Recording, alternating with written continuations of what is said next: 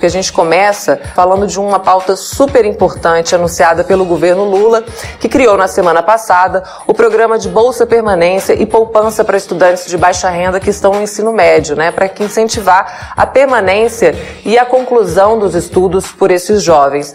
Para isso, a medida provisória autoriza a criação do Fundo Especial, que a União deve aportar até 20 bilhões de reais. A MP deve ser votada em até 120 dias para não perder a validade. Ela deve virar uma lei.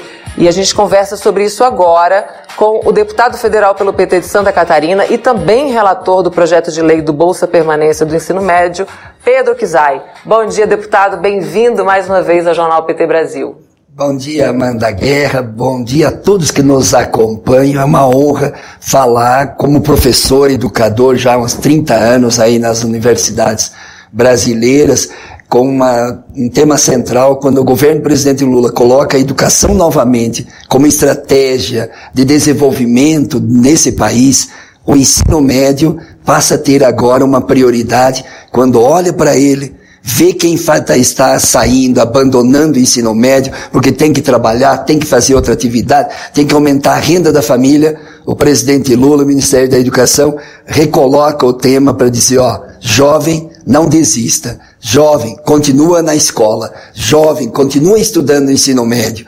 Continua e conclui ensino médio. Então, esse instrumento desta medida provisória 1182, ela prevê justamente uma bolsa permanência, que ao longo do mês ele se matriculou no primeiro ano de ensino médio.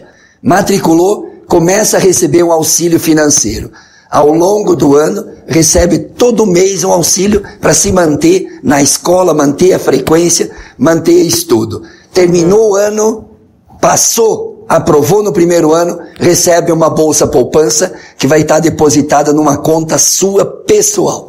No segundo ano, no médio, também. Ao longo do ano vai recebendo uma bolsa de estudo, no final do ano recebe uma bolsa poupança e deixa ali guardadinha. No terceiro ano também, e aí tu passou, se formou no terceiro ano, tu juntou aquele dinheirinho lá, que pode fazer um empreendimento, pode fazer um pequeno negócio, ou pode se preparar para chegar à universidade, que é o sonho que o Lula criou tantas universidades nesse país, tantos institutos federais nesse país, retomando o FIES e o ProUni, sonhar que essa juventude também chega até a universidade. Então, eh, faltava esse instrumento. Uhum. Eu acompanho muito as universidades brasileiras. Tinha o FIES, tinha ProUni, tinha Instituto Federal, tinha Universidade Federal, mas não tinha uma bolsa de estudo para o ensino médio. Eu sou autor de, um, de uma lei de bolsa de estudo em Santa Catarina, quando fui deputado estadual, do artigo 170 das bolsas de estudo, que mais de 500 mil jovens já estudaram nas nossas universidades com essa bolsa de estudo. Então a gente, então a gente sabe uhum. que os mais pobres, tem que ter uma oportunidade. Tu deu oportunidade, eles estudam, eles passam, eles sonham. É uma luz no final do túnel. Eu acho que o Lula e o Camilo Santana colocaram uma luz no final do túnel para essa juventude da periferia, a juventude do campo, eh, a juventude da EJA, que estamos agora fechando o relatório queremos também eh, contemplar a juventude de 18 a 25 anos que estão na EJA, que não tiveram oportunidade na idade normal. Então, Estou muito contente, muito feliz como professor, como educador. 13 anos aqui no Parlamento Brasileiro. Acompanhamos os governos do presidente Lula e da Dilma colocando a educação como prioridade. Depois veio o golpe, desmontaram tudo. Veio o Bolsonaro, foi uma tragédia na educação. Foi um apagão histórico. Uhum. Quem está nos assistindo, não lembra um ato decente dos cinco ministros a gente lembra ato de joias, pastor lá recebendo propina e tudo. E agora se retoma a educação como prioridade e essa bolsa de estudo e ensino médio vai ser uma grande conquista para milhões de jovens brasileiros. Deputado, eu queria que a gente falasse um pouquinho sobre os critérios para o recebimento dessa bolsa, né? Quanto vai ser pago por aluno, quem pode receber e também como é que vai ser operacionalizado esse recurso e da onde também vai sair, né? Boa. Essa fonte de renda aí. Ótimo. Primeiro momento são 6 bilhões de reais e o Ministério quer acrescentar mais um bilhão nós estamos agora votando o PLP 243, já está na Câmara, já foi aprovado no Senado semana passada, para dar essa guarida no primeiro ano. Então é de 6 a 7 bilhões por ano. Segundo, vai ser feito mensalmente, tipo, 100 reais por mês, ou 200 reais por mês, mais, vamos supor aí, num dos cálculos que está sendo feito, mil reais a cada final de ano. Então tu junta aquele mil reais e mais um apoio de uma bolsa de estudo permanência para esse estudante. E tem demonstrado nos estudos é, no mundo inteiro, em cento e poucos países, que quando tu dá um auxílio para esses jovens, é, melhora a, a qualidade da educação, deixa a evasão escolar de acontecer, portanto não, não ocorre o abandono, não ocorre a, evasão e é, melhora a qualidade não só educacional e não só a autoestima desse jovem, mas quando ele conclui o ensino médio, o que, que a gente percebeu nas pesquisas? Um cara formado em ensino médio tem um salário melhor, uhum. então tem uma vida melhor dele pessoalmente e da sua família. Melhora a economia, aumentando o PIB, porque tu tem uma, uma juventude melhor preparada. E tu melhora a produtividade da economia. Ou seja, quando o governo do presidente Lula investe no jovem, está investindo na economia. Investe no jovem, está investindo no PIB. Investe no jovem, está investindo no quê? Na produtividade econômica. Eu acho que esse é o casamento central que faz com que a gente se empolga e é só dar oportunidade para o jovem. Uhum. E o presidente Lula e o Camilo Santana, o Ministério da Educação, está dando uma oportunidade. Jovem, continue estudando. Não abandone o estudo nos 15 anos porque daí tu vai ganhar muito pouco. Não abandone o estudo aos 16 anos, porque tu vai ganhar mal. Tu vai ganhar um salário mínimo. Não, faz o ensino médio. Uhum. E esse apoio, essa retaguarda é um grande instrumento de motivação, de atratividade, a gente podia usar essa expressão para essa juventude. O menino, a menina, termina o nono ano, ele chega no primeiro ano já, se matricula, já começa a receber um auxílio financeiro. Eu não tenho dúvida que vai ser um dos grandes programas deste mandato do presidente Lula. Bolsa de estudo para os jovens que mais precisam no ensino médio.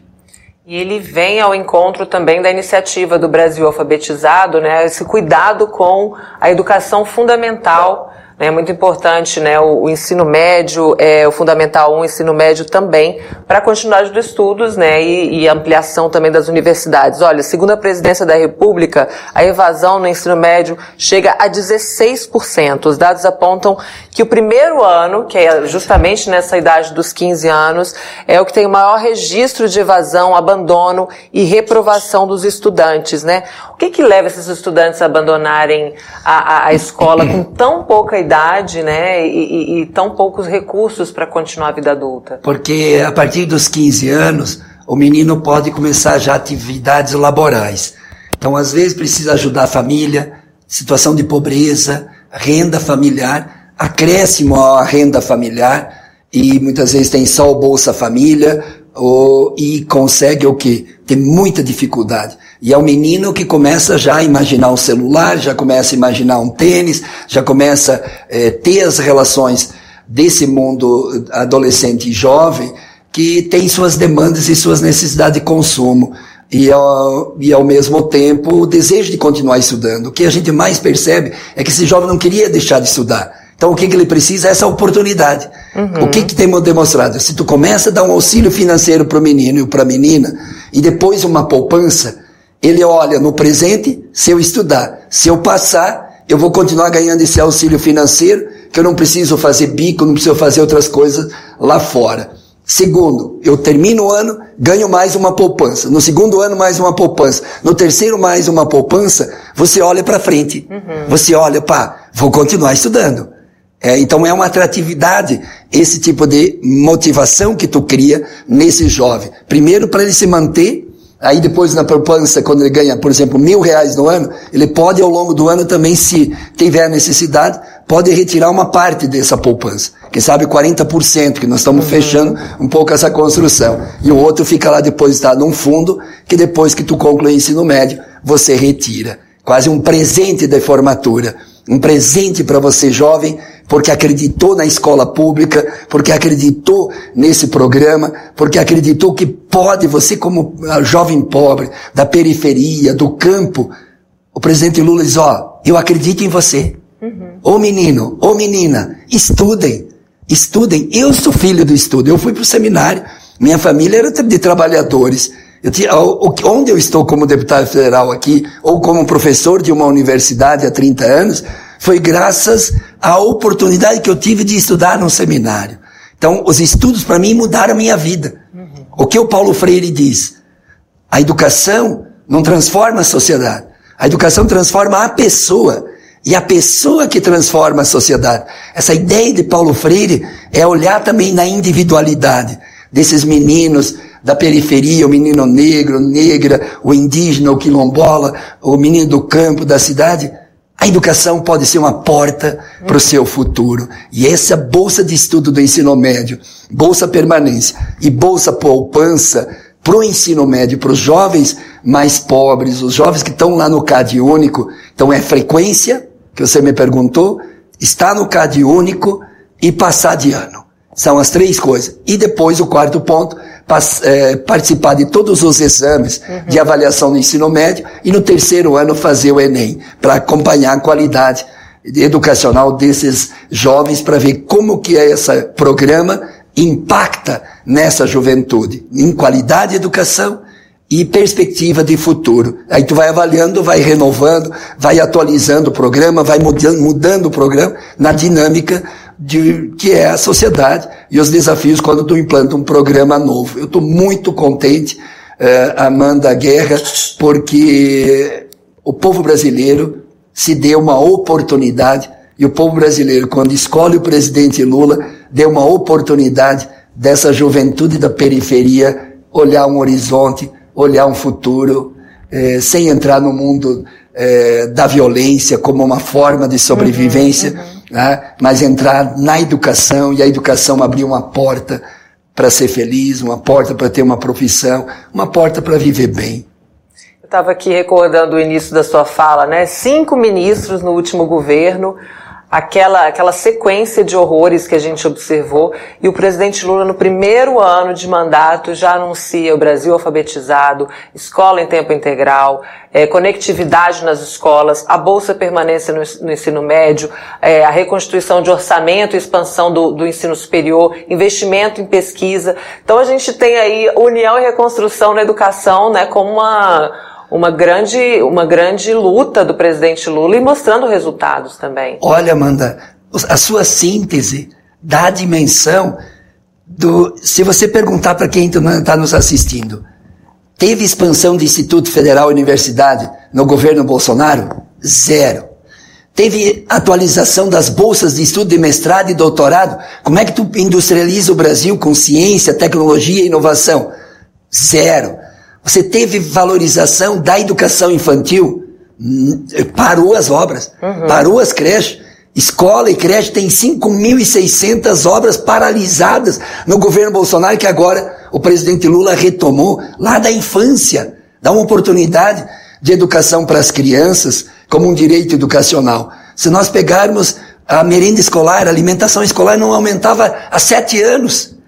O presidente Lula aumentou 39% passou para 5 bilhões e meio para ter uma alimentação mais digna, mais decente, porque muitas crianças, a gente sabe no país que a alimentação da escola é melhor que da casa, não é porque não querem, uhum. é porque não tem condições econômicas e sociais. Então essa desigualdade que nós temos nesse país, as políticas educacionais diminuem esse grau de exclusão do alimento, grau de exclusão da cultura, grau, grau de exclusão é, do conhecimento. Então, quando o presidente Lula olha desde a creche até a universidade, junto com ciência, tecnologia inovação, ó, botou agora 5 bilhões de reais em inovação junto do BNDES a 0,5% de juro ao ano. Ou seja, subsídio para inovar. Agora, e onde? Na economia verde, na neoindustrialização. Industrializar com energia solar, industrializar com economia verde, industrializar com descarbonização, como está aí na COP28, o presidente Lula sendo uma grande referência e esperança mundial, porque o presidente Lula se destaca mundialmente na educação, sim, mas também no enfrentamento à desigualdade social, que esses meninos da periferia vão ter agora auxílio no ensino médio com bolsa, no meio ambiente, industrializar o Brasil cuidando do meio ambiente. Acho que essa é a grande esperança. Parabéns ao povo brasileiro que escolheu o presidente Lula, porque nós estamos juntando esse Brasil, aumentando o respeito internacional e reconstruindo e transformando esse Brasil num Brasil digno, decente para todos os brasileiros. Esse é o sonho. Isso que me mantém todo dia acordando cedo para lutar enquanto tiver tanta desigualdade, nós lutar para chegar a esse sonho, que é o sonho do presidente, que é o sonho do nosso governo, que é o sonho daqueles que acreditam que é possível, de forma cristã, viver um mundo mais justo, mais solidário e mais fraterno. Deputado, qual é a expectativa de análise da matéria e também votação? queria saber como é que está aí é, a movimentação da bancada, a sua relatoria, para a gente garantir essa aprovação. Eu termino o relatório hoje. Eh, temos uma conversa com o ministro da Educação eh, agora ainda antes do meio-dia e acredito que vai para votação na próxima terça-feira na Câmara, já no plenário. Vamos aprovar na próxima semana na Câmara dos Deputados. Logo em seguida vai para o Senado e nós queremos acelerar ainda este ano, se for possível, aprovar no Senado, ir para sanção presidencial e terminar o ano, na virada do ano, aí eu vou tomar, Amanda, uma cachaçinha para comemorar a juventude que vai ter bolsa de estudo para o ensino médio nesse país. E aí sim não tem como não começar bem 2024 com mais uma vitória da juventude brasileira. Maravilha, a expectativa de um dezembro super produtivo no Congresso. Tomara que a gente consiga aprovar essa matéria. Helena Lazarete dos Santos aqui te parabeniza pela sua luta pela educação. O Ari, Ari, desculpa, eu não consigo é, é, pronunciar o seu sobrenome. Gottschalk, eu acho que é isso. Grande deputado federal. Nádia Meyer também, educação para abrir os olhos do povo. Gilberto é, Schneider diz aqui, educação é a melhor herança. Parabéns, deputado e presidente Lula. Ele fala de Gilberto de Palmeiras Santa ah, Catarina. A Rita Silva aqui, Brasil no rumo certo. Josi Gomes também comemorando aqui, que beleza, né? Dos projetos. E a Isabela Damilano, ela pergunta, caso esse jovem que esteja recebendo a Bolsa Permanência, ele, ele pode eventualmente trabalhar sem deixar a escola? Pode. Ele pode trabalhar nos horários que não estuda na escola. Tem escolas em tempo integral, que daí o jovem fica o dia inteiro, uhum. em princípio não vai poder trabalhar, mas jovens que estudam em tempo parcial podem ter sua atividade profissional, não conta, nem o Bolsa Família da família, que não seja dele pessoal, também não conta para efeito desse programa. Então, é, nós não estamos proibindo que o jovem trabalhe. Uhum. Ele pode ter sua renda e pode ter esse benefício desde que ele esteja dentro, junto com a sua família, no CAD único, né, do Cadastro Único da Assistência Social. Maravilha, deputado. Quero agradecer muito senhor ter vindo até aqui, aceitar o nosso convite para falar desse projeto tão importante, te parabenizar pelo trabalho e desejar muito sucesso aí na relatoria. Obrigado, Amanda Guerra, obrigado a todos que nos acompanharam. Vão firme, doce limão desses desafios todos que estão hoje colocados no Brasil. Vamos fazer uma boa limonada vamos. e vamos fazendo a luta, porque os problemas não são problema, é como a gente enfrenta eles. São tem desafios, que, São né? desafios grandes. O Brasil tem grandes eh, dimensões e grandes contradições, de profundas desigualdades de gênero, de raça, de classe. Então nós temos que trazer tudo isso e efetivamente fazer um bom debate e organizar o povo brasileiro para transformar esse país num país justo. E a educação ela transforma. Eu não tenho dúvida, eu sou professor, sou educador, vou defender sempre a educação como um dos grandes instrumentos que transforma as vidas das pessoas e principalmente agora da juventude mais pobre que o presidente Lula abre as portas e diga: estude, faça o ensino médio para depois sonhar a própria universidade. Esse é o futuro do Brasil, esse é o seu futuro. Obrigada, deputado. Muito obrigado.